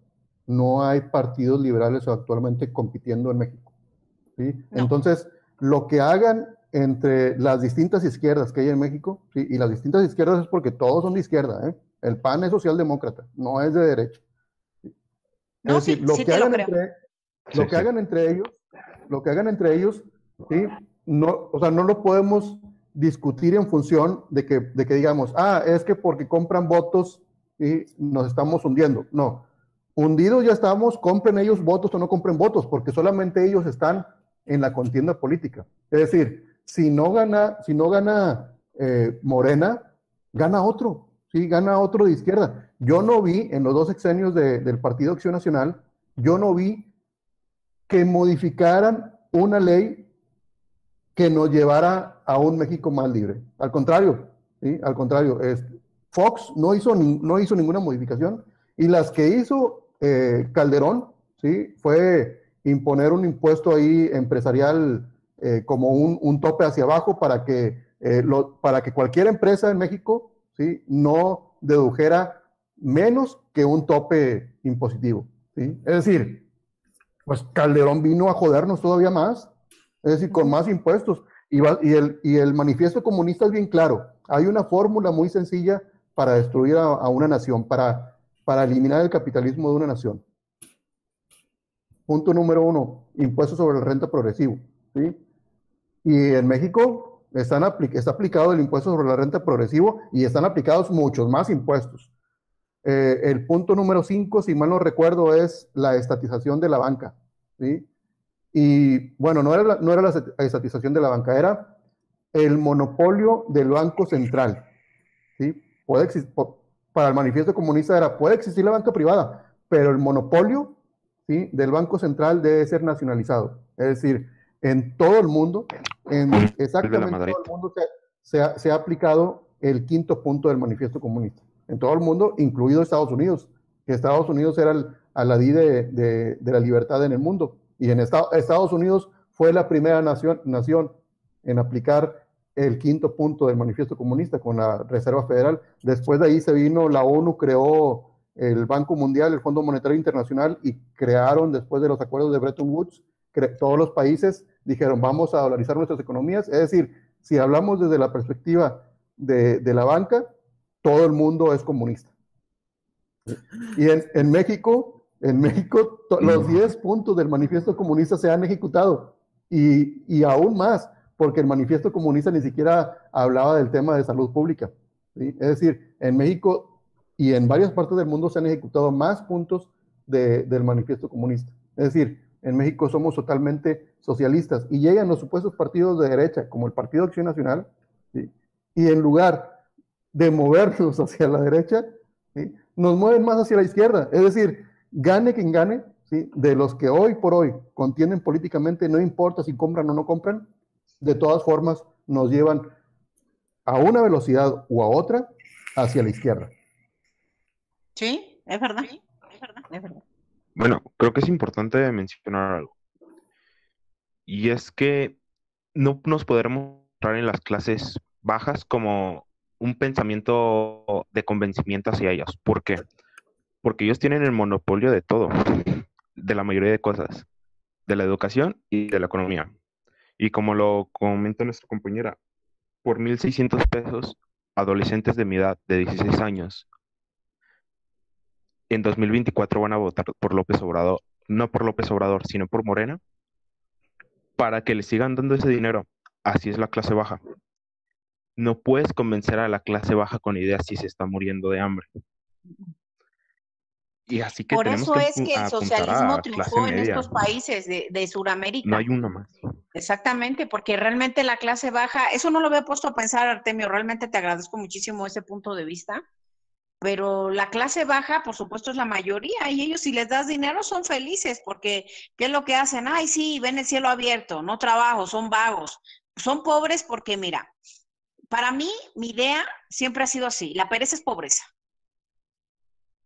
Tú sales adelante si tú quieres y puedes salir lo mismo vendiendo tamales que haciendo quesadillas, que haciendo lo que quieras. Pero pues a quien no le gusta recibir sin esforzarse. Ojo, no nos mintamos no nos mintamos a nosotros mismos y no digamos que en México, ¿sí? el que no sale de la pobreza es por pereza. ¿sí? O sea, la pereza puede ser un... Puede ser de las cuestiones, no creo que pues. De los, de los elementos, pero en México no salimos de, de la pobreza porque existe un catálogo de leyes malas que nos impiden generar empresa. ¿sí? Generar empresa, es decir, en México el emprendedor, como en cualquier parte del mundo, ¿eh? no nos meten el pie, eso es verdad no, es verdad. No es que en México seamos estúpidos y no haya emprendimiento en México, no. El emprendedor es como el que sabe patear la pelota, como el que sabe jugar fútbol. ¿sí? El que sabe jugar fútbol a cualquier hora del día agarra el balón, se va a la calle o se va a una cancha de fútbol y empieza a patear la pelota con total agilidad y total habilidad. ¿sí? ¿Por qué? Porque es una cualidad. El emprendedor también, el, el emprendedurismo es una cualidad. A lo mejor no todos podemos ser emprendedores, pero el que nace con esa cualidad, pues bien que lo puede ser. Sin embargo, en México esa cualidad no puede ser explotada porque existen altos impuestos, existe un paquete de regulaciones muy amplias ¿sí? al emprendedurismo. Así que tengas o no tengas ganas, no puedes emprender en México con, con la facilidad que en otros países se puede lograr. Ahora, de que hay un sector de, de, del mercado político, ¿sí? de pobres, que dicen, oye, pues mira, yo, si yo alzo la mano, si yo llego, me dan 1.500 pesos. ¿sí? De hecho, en las elecciones pasadas, yo conocí gente que, que nada más en un día, ¿sí? una, una familia, dice, no, aquí en mi familia juntamos 20 mil pesos porque nos pagaron para ir a despertar a la gente para que salieran a votar, o nada más 50 casas fui a tocar puerta y con eso ya me gané 1.500 pesos. Pero eso son la mayoría, Artemio. Mira, por ejemplo, los emprendedores, yo me considero un emprendedor, ¿ves? No, no, la mayoría son holgazanes. Aquí en mi cuadra, todos los que me rodean, todos son, son, pagos, son holgazanes. No nos podemos mentir porque en México hay 70 millones, bueno, 70% de la población mexicana es pobre y ese 70% de la población mexicana no recibe un centavo del gobierno. ¿Sí? Sí, hay un segmento de pobres que se ven beneficiados. De hecho, en, México y en cualquier país de Latinoamérica existe un fenómeno al que le denominamos en, el, en el movimiento al cual pertenezco el apartheid criollo. ¿sí? ¿En qué consiste este apartheid? En, en, que existen empresarios beneficiados por el sistema, ¿sí? es decir, los mercantilistas, y existen empresarios que no son beneficiados por el sistema. Al contrario, el sistema les pone el pie en el cuello para que no puedan avanzar. Y existen pobres que son beneficiados por el sistema, y pobres lo podemos, eh, podemos encontrar eh, afiliaciones sindicales de taxistas, que ahí van a seguir siendo taxistas, y, tratando, y protegiendo su, gremio. Asociaciones sindicales de mercados ambulantes, y ahí van a seguir existiendo. Gente pobre con, con algún changarrito chiquito y que dice, no, pues yo con mi gremio con, pertenezco a la CTM o la CROC, a la CNP y protegemos, ¿sí? Pero son pobres y pobres que reciben eh, subsidios del gobierno, pero no son el 70% de la población mexicana, ¿sí? No son el 70% de la población mexicana y existe un grupo de pobres, ¿sí? Que no reciben ningún subsidio del gobierno y tampoco pueden salir de la pobreza, porque su lucha es cotidiana su lucha es cotidiana para poder llevar el pan a sus casas. ¿sí? Tienen familias y son, son, son personas de familia, son a los que yo denomino capitalistas naturales, a los que simplemente dicen, no, yo no lo voy a andar agarrando 1.500 al gobierno, ¿por qué si yo puedo trabajar? ¿Sí? Gente honesta existe en todas partes. Como hay empresarios honestos y existen los empresarios deshonestos, también hay gente pobre pues mucha, la, la gran mayoría honesta, y hay gente pobre que no lo es y que dice, yo tiro la mano y me dan 1.500 pesos cada seis años o cada tres años y con eso estoy conforme. Entonces, en ese gran mercado de la política electoral, nosotros tenemos que comenzar a buscar nuestro nicho, que lo tenemos. Y nosotros hemos estudiado fenómenos eh, políticos como en África, que, que hoy se les denomina los leones africanos. Sí, está, creo que Botswana anda, antes de la pandemia, pandemia andaba con crecimientos del 8% anual. mientras que en México, de hablar a este Hetzel. Ya voy a terminar. Este, mientras que en México andamos con el menos uno de crecimiento anual antes de la pandemia. ¿sí? En Botswana, el mismo fenómeno. Partidos liberales que dijeron, vamos a comenzar, vamos a empezar a trabajar, se empezaron a, dar el rol por, los, por, las comunidades más pobres, lograron eh, llegar a, elecciones, lograron ganar elecciones y en dos décadas ¿sí? de estar en, en crecimientos de cero o negativos, lograron ah, llegar a una cúspide de 8% anual por encima, por encima de países como Estados Unidos, por encima incluso de países asiáticos, los dichosos tigres asiáticos como Singapur, y por encima de países europeos como, como Francia, como Inglaterra, y por encima de todos ellos llegaron a crecimientos muy altos y a una sociedad de pobres que comenzaron a acceder a, la riqueza y comenzaron a pagarse sus servicios de salud, de educación y a ahorrar para su pensión.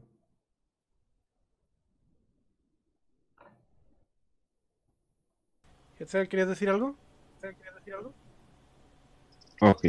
Ah, bueno, dos, ah, puntos. dos puntos. El primero es que si bien hay una, yo lo voy a denominar pobreza extrema, a ese señor, a ese hombre, a esa mujer que llega a tu casa y te pide comida. Por supuesto que ella no recibe beca o una contribución, un subsidio, ni alguna cosa parecida. ¿Por qué? Porque no vota. Eso sí. Y hay otra parte, una pobreza donde una pobreza tal vez hasta subjetiva, que en realidad no, que pueden ser familias que de ingresos de 20 mil, 10 mil pesos, que en realidad, si bien no es una gran vida, es una vida con la que se puede seguir subsistiendo. ¿Y qué pasa? Si ellos le das subsidios a un hijo, tú puedes estar convenciendo a dos personas. No ocupas darle subsidios al 70% de las personas. Tú ocupas darle a un pedazo de ese 70% de personas para que más voten. No solamente es ese 70%, no. Es, o es más, por ejemplo, también tenemos el caso de el Partido Verde con los influencers.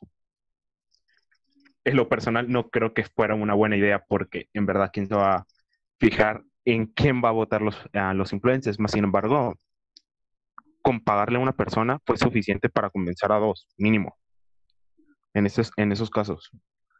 Así que en temas económicos, yo pienso que el Partido Libertario no puede, ah, no puede darse el lujo de ir a las clases pobres, sino tiene que ir a las clases medias y altas.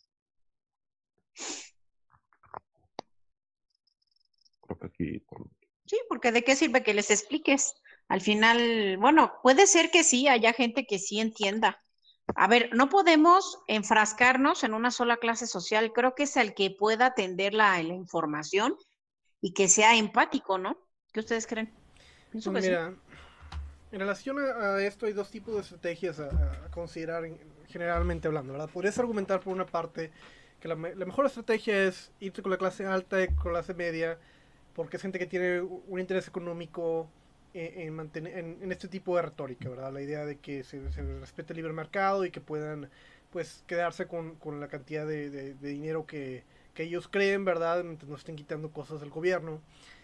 Pero por otra parte, podrías argumentar algo más similar a lo, a lo, que Artemio ha dicho en otros podcasts pasados, ¿verdad? Es que mucha gente pues quiere, resuena o el, la retórica libertaria tiene la potencial de resonar con las clases bajas y es tipo hablando monetariamente, ¿verdad? Podría ser podrías argumentar que el mejor uso del tiempo y dinero para maximizar la mayor cantidad de votos posibles para las próximas elecciones es invertir en las clases bajas porque porque es el menor cantidad de, de, costo por voto para convencer a alguien para poder adquirir uh, un capital político, una base social al respecto y ambas tienen mérito. Yo me voy más por la idea de, pelear a las clases altas o, a las personas que tengan una afinidad más con estas ideas, porque creo que lo que principalmente necesitas es una vanguardia de personas que crean en esta ideología y que tengan la, la, la, convicción de llevarla a su conclusión lógica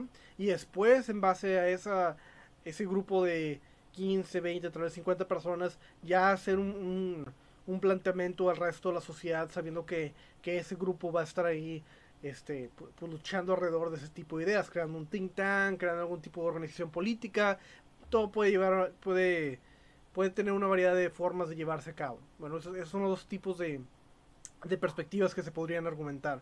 Pero quiero moverme un poquito a, lo que decías originalmente. Mira, el problema con lo que decías es de que, de que la gente pobre, mucha gente es floja, que no se, no se levanta para hacer nada. Son dos. El primero es de que...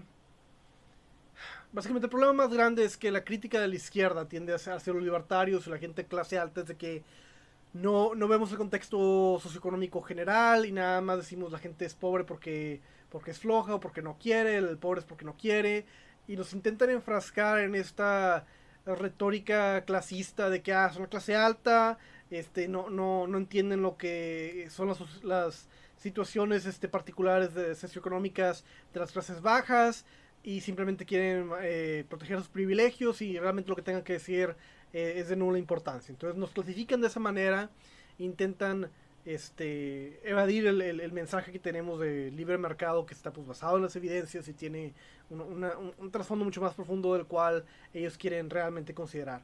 Entonces nada más simplemente retóricamente es, es, problemático eh, el ir, ir, para allá.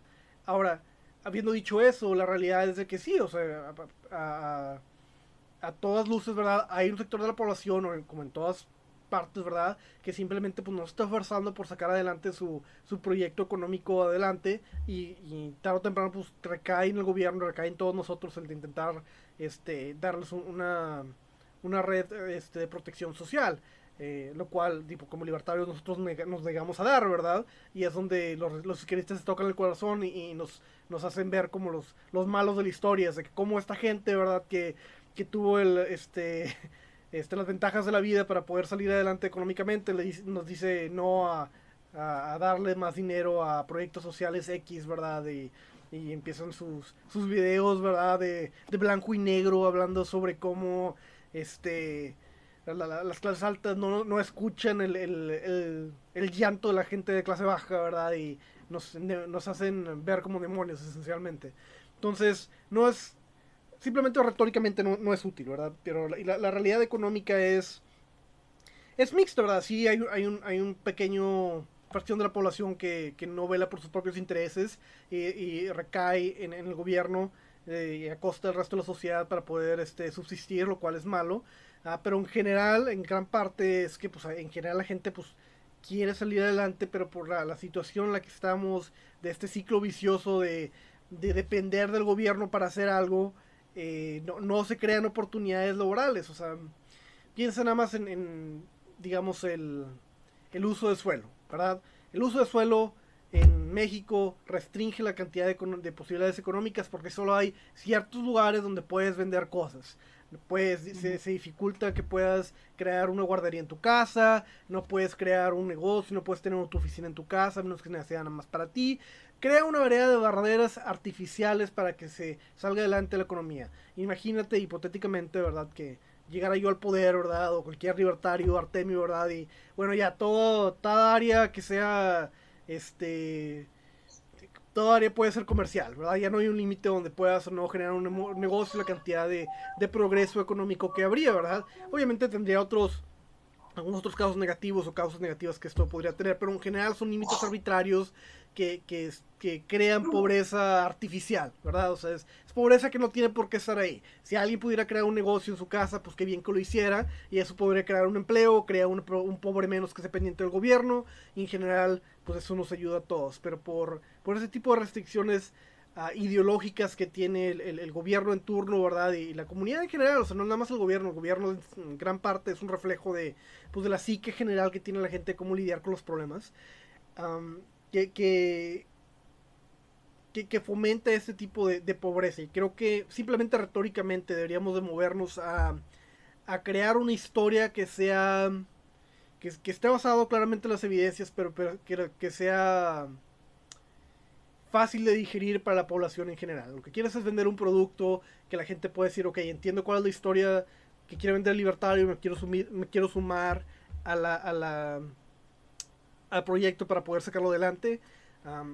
no quieres volverte la caricatura que la izquierda hace de la clase alta pro libre mercado, que dice simplemente los pobres son pobres por X, ¿verdad? Entonces, ese es nada más el, comentario al respecto. Y, hablando un poquito más sobre yo sé que los tengo a la mayoría de ustedes, tres de ustedes, ¿verdad? De, primera vez, ¿verdad? Pero el, problema que yo sigo viendo en relación a, a, la retórica libertaria, ¿verdad? Es que no encontramos bien un motor de autosustentación y, y no veo cómo encontrarlo claramente, ¿verdad? El problema con... El problema es de que podemos ver, por ejemplo, en Estados Unidos un partido libertario que tiene el 3-4% veces de, la población votando por ello, pero no se le ve ningún futuro. ¿Por qué? Porque no crea estos tipos de sistemas de auto perpetuación con la comunidad uh, y simplemente gente pues que no quiere ser mierda, gente que no quiere ser un parásito del Estado, ¿verdad? Y que no quiere, que pues tiene algo de autoestima. Entonces, se une a este tipo de proyecto político, ¿verdad? Y, digo, qué bien, ¿verdad? Pero no, creo que el problema en parte ideológico del libertarismo, ¿verdad? Es que no hemos llegado a crear un mecanismo político que nos, que nos lleve y nos mantenga en el poder para poder crear eh, cambios, este, cambios claros y, y, y significativos en la sociedad. Y el problema es aún mayor, bueno, eso, es otra forma del mismo problema, ¿verdad? Que aún si, por ejemplo, Artemio llegara al poder y dijera, bueno, ya, ya se acabó este juego de, de las concesiones para los taxistas, y si tú tienes un carro y tienes a una persona que quiera darte dinero porque lo lleves de punto A a punto B, no necesitas nada para poder crear un negocio. O sea, es como, como decía Ron Swanson en, en, el show de Parks and Recreation. O sea, que bueno, si tienes una manzana y alguien está dispuesto a darte dinero por esa manzana, es lo único que necesitas para crear un, negocio al respecto, ¿verdad? Ah, la gente lo empezaría a tomar como como dado, o sea, como, ah, obviamente, pues, no necesito el, permiso de Artemio, ¿verdad? Para poder tener un taxi, cualquier, sería algo natural, ¿verdad? Como un comercio natural que se crearía.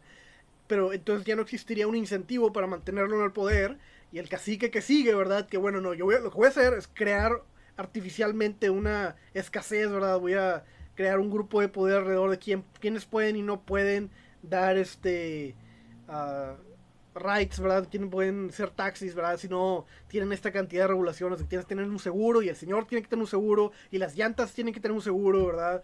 Y crear un problema mucho más grande para limitar la cantidad de gente que puede, puede operar y así es como se mantendría en el poder.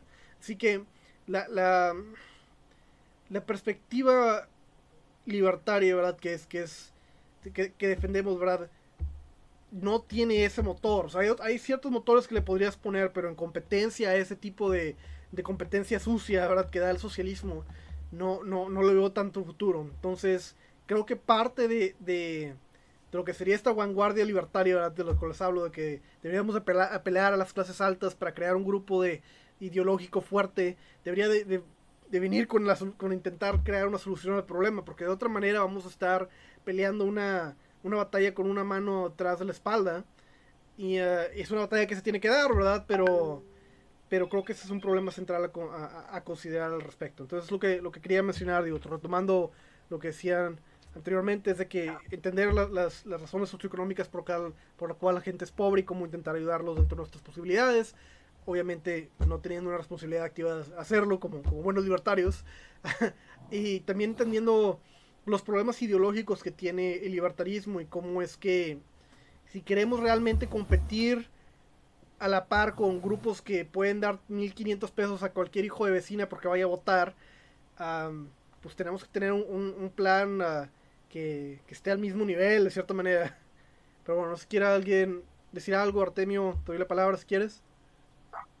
A ver, eh, si el tema es quiénes son nuestros clientes políticos en una contienda electoral. Eso es lo que tenemos que buscar.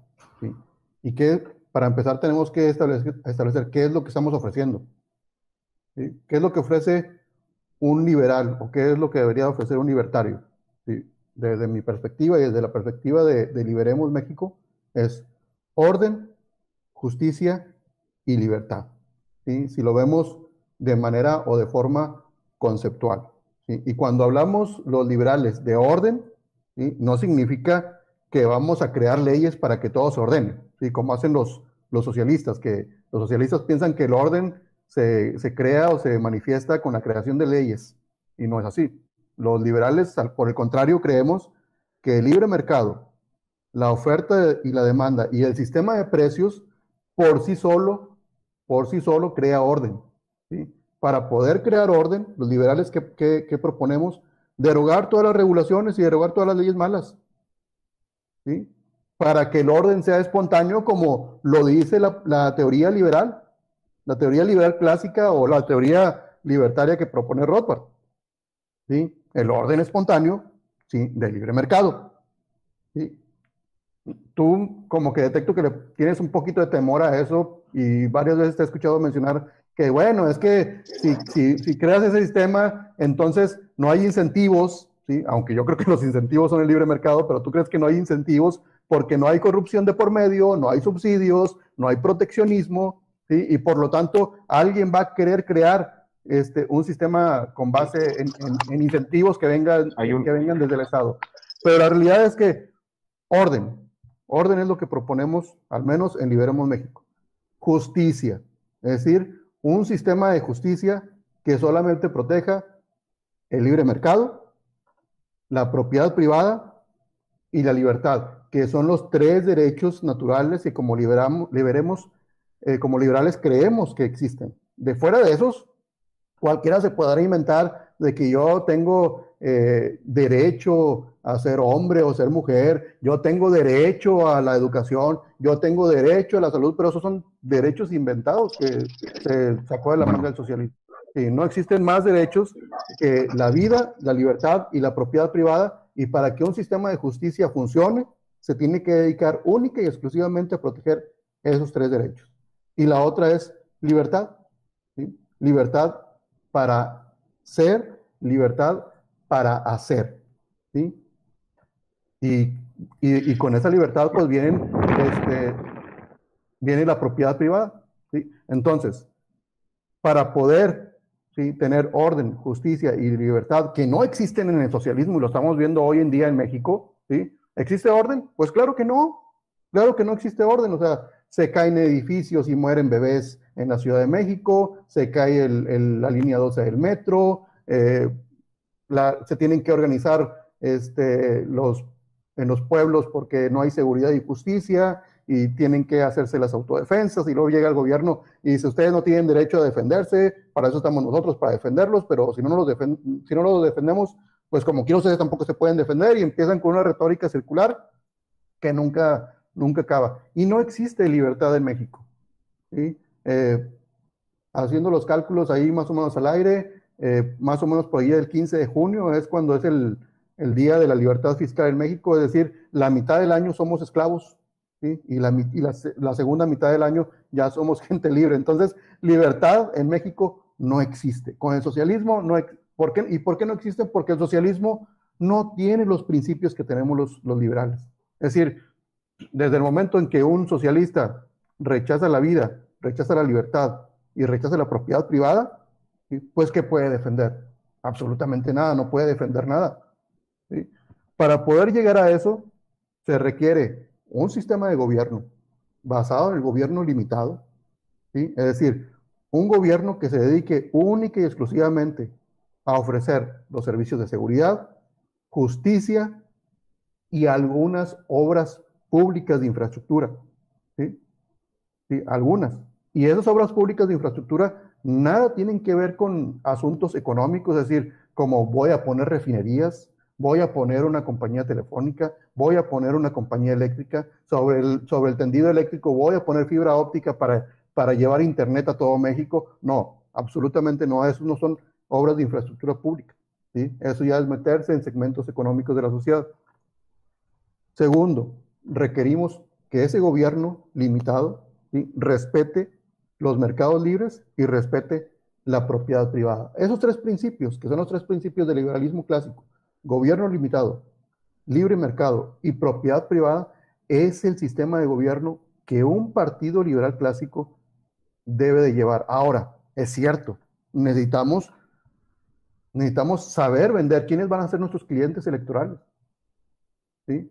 Si queremos migrar de un sistema socialista a un sistema de capitalismo de libre mercado, el capitalismo verdadero, tendríamos que hacer una transición, tendríamos que hacer una gran devolución, una gran devolución de los sectores económicos, de los sectores políticos, es decir, en Liberemos México creemos que también la política está secuestrada, ¿sí? es decir, los partidos políticos pues no son más que un apéndice del gobierno, del gobierno estatal, ¿sí? hay esatismo hasta hasta en los partidos políticos, y esa es una barrera que los para, antes que la oferta política, la barrera que tenemos que brincar los libertarios y los liberales es transformarnos en partido político. A ver si nos dejan. Es decir, la lucha va a ser difícil. Si no dejaron a Calderón y su, y su partido que se llamaba México Libre, le rechazaron, ¿sí? porque al final de cuentas hay un consejo, no importa si juntaste las firmas, nos vale madre.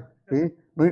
Aquí hay un consejo de cinco, cinco consejeros que votamos y si decimos que no, no te damos el registro y punto, se acabó. Vale madre si quieres ir al trife, a donde tú quieras, pero aquí nosotros mandamos y se acabó. Entonces, nosotros tenemos que brincar esa barrera. La pregunta es, ¿los socialistas nos van a dejar?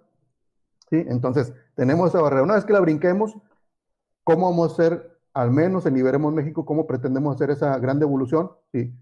Con dos reformas, las, las reformas que le llamamos la político-económica, que es una reforma política, que es hacer que los partidos políticos sean privados al 100%, que ya no reciban financiamiento público, derogación de las leyes malas, es decir, eliminar todas las leyes que sean regulaciones que impiden el progreso económico, social, cultural, educativo, eh, de todo en México.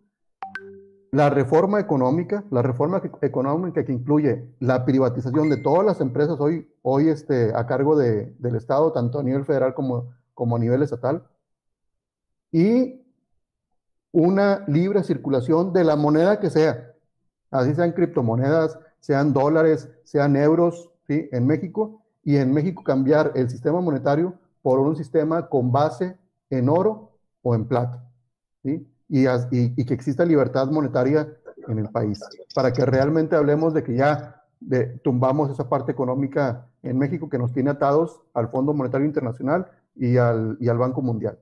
Y tenemos las tres reformas sociales, que a eso también le llamamos la gran devolución. ¿Por qué? Porque es la reforma educativa. Es decir, entregarle en propiedad las escuelas, las instituciones educativas a los maestros y a los administradores de la educación. Entregárselas en propiedad, porque si estamos hablando de capitalismo ¿sí? y queremos eh, deshacer el socialismo, pues tenemos que devolver ¿sí? las escuelas. ¿Suena radical? Pues claro que es radical. Es decir, antes cuando estamos, antes de, de, 1800 para atrás, pues la educación era, era privada, guste o no, ¿sí? Pero así eras. Miles de años, es decir, 10.000 años de, de, humanidad no pueden estar equivocadas. O sea, llegamos a 1800 con educación privada y la humanidad, ¿sí? Descubrió la, este, hizo la revolución industrial. Llegaron los socialistas, es decir, tenemos 200 años de educación pública y no nos, no nos ha funcionado, entonces hay que devolverla hacer a los maestros propietarios y como transición, porque de la noche a la mañana, y esto a muchos libertarios no les gusta, es el voucher educativo. ¿sí? El voucher educativo para que los que no pueden ¿sí? puedan acceder a esa nueva educación privada. Una educación privada en donde ya no existiría la, Secretaría de Educación Pública, ¿sí? desaparecería y automáticamente ya no existiría el, sindicato de maestros. Ahora, ¿significa que los libertarios o los liberales estamos en contra de los sindicatos? Claro que no nada más estamos en contra de la ley de sindicatos. ¿sí? Es decir, una ley que, que empodera a los sindicatos y subsidiados con, con, regulaciones vía el gobierno federal. ¿no? Si creemos en los sindicatos, pueden seguir existiendo agrupaciones sindicales ¿sí? que se encarguen de tema de, seguridad social de, de sus agremiados. Y para esto no tienen que existir leyes. Es decir, solamente con que, con que exista libertad de asociación y se acabó. La, segunda reforma social es la reforma médica. Reforma médica, igual. entregar las clínicas y hospitales a los médicos, enfermeros y administradores de la salud y entregarle el voucher médico o voucher de salud a los que más lo necesitan. Hay quienes se preguntan, oye, ¿y eso será posible? Bueno, hoy día, hoy día la salud en México no alcanza y lo, y lo hemos visto con la pandemia. El gobierno dice que no alcanza, hay desabasto de medicamentos, desabasto de todo, las clínicas este, topadas.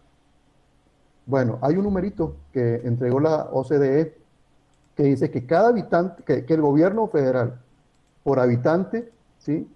Entrega al sector salud 9 mil pesos al año, por habitante. Es decir, entrega lo que cuesta un seguro de gastos médicos mayores y menores. Y sin embargo, ¿sí? con la administración estatista no alcanza ese presupuesto, cuando la realidad es que el presupuesto es suficiente ¿sí? en el sector privado para que los ciudadanos alcancen. Si el gobierno entrega 9 mil pesos anuales por habitante, la pregunta es, ¿por qué no, pueden, no puede sostener ni siquiera los afiliados al IMSS? ¿Sí? Si es presupuesto suficiente. Pero acá, a cada rato dicen que no hay presupuesto y resulta que los hospitales no llega ese dichoso presupuesto. Pues claro que no, porque se queda en el camino, se queda en la Secretaría de Salud, se crea en el sistema de salud público, se crea en cualquier parte, se, crea en los, se queda en los bolsillos de, de los eh, empresarios, tal vez farmacéuticos, algunos sí, algunos no, ¿sí? pero al último no llegan los recursos a las clínicas a donde debería llegar. Con migrando hacia un sistema capitalista en donde los hospitales sean de los médicos y el voucher médico se le entrega a las personas que más lo necesitan, ¿sí? ahora sí habría un mecanismo normal de oferta y demanda en donde los hospitales tienen que competir ¿sí? por ofrecer servicios de salud de calidad a sus, pues a sus, a sus clientes. Y el último, la última reforma social es la reforma de pensiones. En México, como vivimos, hoy, con un híbrido ahí de, sistema de pensiones entre Estado, eh, empresario y, trabajador, la realidad es que se nos va a venir encima un futuro muy gacho, ¿sí? porque las dichosas afores no van a alcanzar para sostener a tantos millones de, trabajadores mexicanos que estuvieron aportando ¿sí? en sistemas eh, en sistemas económicos eh, con regulaciones de por medio que no dan, no dan para, para realmente crear tasas de interés que sean atractivas de aquí a 10, 20, 30 años. Y vamos a vivir un futuro en México en donde la gente que va a estar este, jubilada no le va a alcanzar su pensión. Y vamos a tener problemas graves de, de, salud en esa nueva comunidad en el futuro de, de, ancianos que no van a poder con su pensión y por eso en Liberemos México creemos que también eliminar todas las regulaciones y el estatismo dentro del sistema de pensiones, ¿sí? Hacerlo 100% privado y manejar un tercer voucher, el voucher de, pensiones, para que realmente los más pobres puedan darle la vuelta económicamente a ese futuro que se les, que se les viene. Con esas tres reformas sociales que para nosotros es nuestra oferta política, ¿sí? es como pensamos llegar a ese segmento de la sociedad, ¿sí? el segmento de la sociedad más pobre, ¿sí? Porque simplemente los ricos eh, nos van a decir, a ver, güey, rico ya soy. Rico ya soy con ese sistema. ¿Qué me puedes ofrecer tú que no me ofrezca ese sistema? ¿Orden? Pues orden ya tengo. Justicia, pues que sean injustos con ustedes, a mí me vale verga. O sea, justicia yo ya la tengo. Este, libertad, pues libertad de moverme por todo el país y por todo el mundo ya lo tengo. Eso se llama mercantilismo, señores. Los mercantilistas son los que gozan de este sistema y tienen esas tres. Que no las tengamos nosotros o no las tengamos los más pobres, no les interesa absolutamente a los más ricos. Por eso en Liberemos México no apuntamos a ese mercado. Seguramente, seguramente habrá un segmento de, ricos que puedan voltear y, que digan, oye, ¿sabes que yo no soy mercantilista? Yo también me la pelo bien cabrón con estos güeyes que, que no me dejan, pudiera dominar el mundo, muy a huevo puedo con México, ¿sí? porque estos no me dejan. En, en, México no existe como en, como otros países del primer mundo que hay nuevos, nuevos ricos cada generación. En México ese fenómeno no se da. ¿sí? Es decir, nuestros ricos que no son eh, mercantilistas en México, pues si, si, no tuvieran todas las regulaciones en México, seguramente se eh, conquistarían el mundo. ¿sí? sí tenemos esperanzas de que esos ricos volteen a vernos volteen a vernos, pero definitivamente los mercantilistas van a decir, no, compadre, imagínate con esto que mencionas de que libertad y que los pobres van a poder salir adelante, me van a quitar el negocio. Nos van a quitar el negocio. Como sucedió, por ejemplo, el fenómeno de las telcos en Estados Unidos, el fenómeno de las Baby Bell, ¿sí? Cuando quitaron las regulaciones en Estados Unidos de, de este, en las telcos, pues llegaron las, las Baby Bell, ¿sí?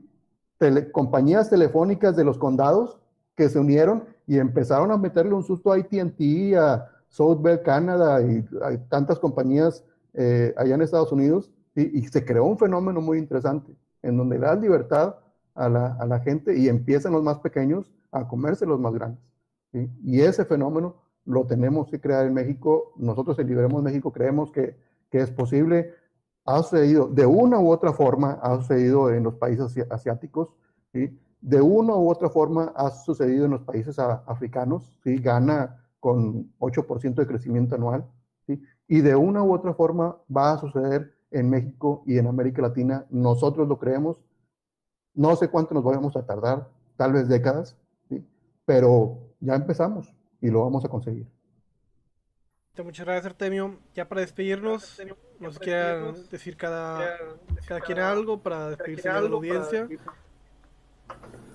Mira, de lo que mencionabas de los vouchers médicos, exactamente pasa lo mismo con el sistema educativo, el sistema de salud y educativo, es exactamente lo mismo. Se piensa que, bueno, no se piensa, se tiene la estadística, que un estudiante de la UNAM cuesta alrededor de 15 mil pesos el semestre, lo, que, lo cual eso te cuesta una escuela privada. Pasa exactamente lo mismo, es todo por el control estatal ineficiente.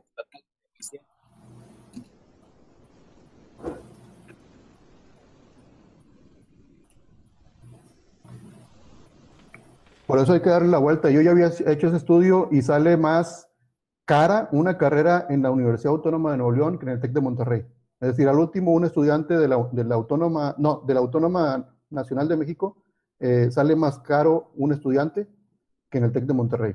Es decir, si diéramos, le diéramos un voucher educativo a ese estudiante y, eligiera entre el IPADE, eh, el TEC de Monterrey o la, eh, la universidad privada que sea, sale mucho más barata que, que las universidades del Estado. Y eso va a hacer de que exista una competencia entre las escuelas, una competencia de verdad, ¿no? Que todas vayan por el mismo camino, que es lo que dicta la SEP, ¿no? Que van a haber escuelas especializadas en varias cosas, en ingeniería, Exactamente, en, música, en deportes. Eso es lo que buscamos en Liberemos México. Buscamos que, que ya no, no, no vivamos una educación estandarizada, ¿sí? Porque hoy por hoy el Estado pues ofrece una educación estandarizada que güey, o sea, no todos tenemos la misma medida de cerebro ni las mismas cualidades físicas, ¿sí? Lo que queremos es que la educación sea totalmente privada, 100% privada, y que las, las escuelas comiencen a competir, ¿sí? Va a haber diferentes tipos de competencia, tal vez habrá la que diga, nosotros nos queremos especializar en ciencias exactas, nosotros nos queremos especializar en literatura, nosotros nos especializamos en deporte de alto rendimiento, y ahí, va, ahí estarán los padres de familia con su voucher, ah, mira, mi hijo es muy hábil en fútbol soccer, bueno, la voy a, meter en, la escuela que está patrocinada por el fútbol, eh, el club de fútbol Chivas, ¿sí? Entonces, ahí está. Entonces, para eso va a servir el voucher educativo. Y nosotros creemos que eso sería transitorio, es decir, ¿en cuánto tiempo bajo un sistema, cuando se haga esta migración, dejarán, digamos, los más pobres, y, y, la realidad es que nunca van a dejar de existir pobres, pero los más pobres, ¿cuándo dejarán de necesitar el voucher? Nosotros creemos que no pasarían dos sexenios, dos, sexenios para que esto suceda, y lo hemos visto en los países africanos que han migrado, han migrado de la pobreza extrema a, una, a un ambiente de, de plena creación de riqueza. Y hasta no, yo alguna vez hice un meme que, que, decía, antes mi mamá me decía, acábate la comida, porque en, en, África hay niños que están muriendo de hambre y tú no te acabas la comida. Ahora pasa al revés, En África le dicen las mamás africanas a sus hijos, hijo, acábate la comida, allá en México hay niños que no tienen que comer y tú dejando el plato lleno. Ya se volteó totalmente, en África se están enriqueciendo, nos están quitando los negocios, ya se están sembrando aguacate e este, exportando aguacate cuando nosotros éramos de los exportadores de aguacate los número uno en el mundo, pero ahora tenemos que en Michoacán, allá la, la gente tiene que defender porque el narcotráfico le está pidiendo cuota a los industriales del aguacate y en África nos están quitando el negocio porque allá sí hay protección, ¿sí? Allá se están volviendo productores de aguacate y nos están quitando el mercado. Entonces, Estamos dejando de ser competitivos en el mundo, por esas seguridad, regulaciones, ya el mundo se está moviendo para algo diferente, ya están dejando de sembrar con sus manos, ya están metiendo sistemas autónomos. Sí, no, como dice López Obrador, que, regresemos al, machete, que no tengamos miedo al machete. Ah. machete para defendernos. bueno, mira, voy, a dar por terminado la plática en, línea, nada más quiero este, despedirme de la audiencia, si nos sigue viendo. Muchas gracias por su tiempo y nos pueden encontrar en Facebook como Partido Libertario Mexicano con el mismo nombre en YouTube. Y pues aquí estamos para servirle. Seguiremos haciendo estos podcasts más adelante. Que tengan una, buena noche, un buen día y como cada, cada programa les recuerdo, si tú estás viendo esto, tú eres parte de la resistencia libertaria.